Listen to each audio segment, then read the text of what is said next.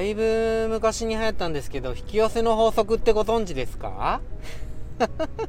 引き寄せの法則ね。うん。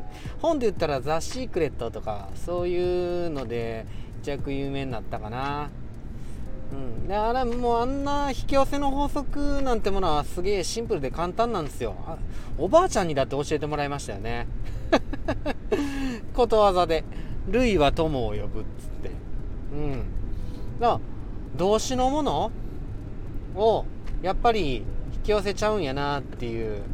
なんか別に信じても信じなくてもいいんですけども高瀬はねどうしたって信じてしまうんですよね。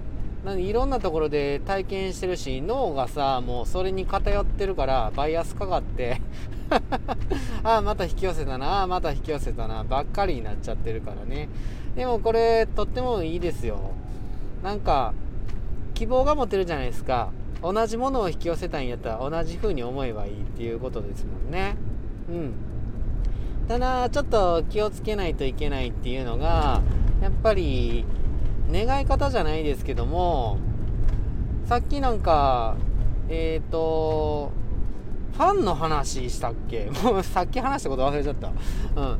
なんかねもう自分の、えー、配信にはファンがいないファンがいないファンが欲しいなファンが欲しいなって思ってたらファンが欲しいなって今ファンがいないっていう状況じゃないですか。っていうことはやっぱりそう思ってる強く思ってるそのファンがいないっていう状況を引き寄せちゃうっていう。うん。モテないなモテないなって言ってたらやっぱモテないを引き寄せちゃうっていうね。動詞ですからね。モテてるモテてるって思って今の現状に満足したらもっともっとじゃないですけどもその満足した状況が引き寄せられちゃうっていうね。うん。不思議でしょ？樽を知るっていうのとやっぱりもっともっとって共存するんですよね。うん。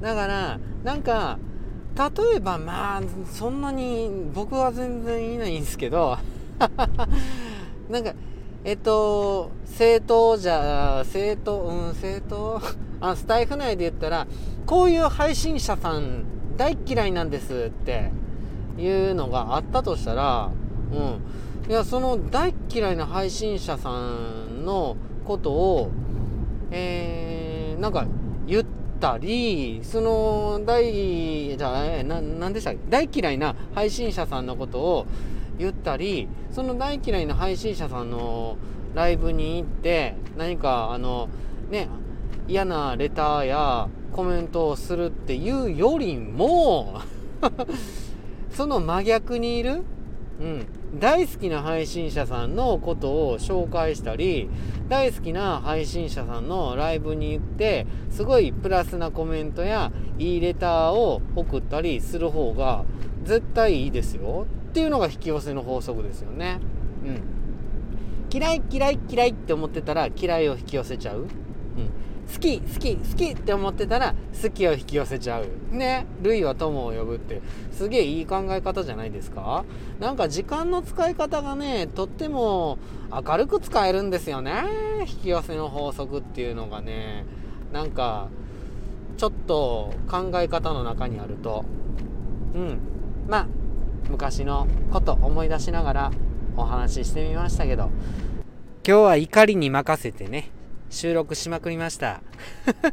あのー、ちょっと前ね、あの、生理でもうムカついてじゃないですけども、その、なんか、崩したパワーをね、収録に回してらっしゃった大好きな方がいらっしゃいましたけども、えー、それを真似したわけじゃないですけど、いっぱい収録してみました。知らんけど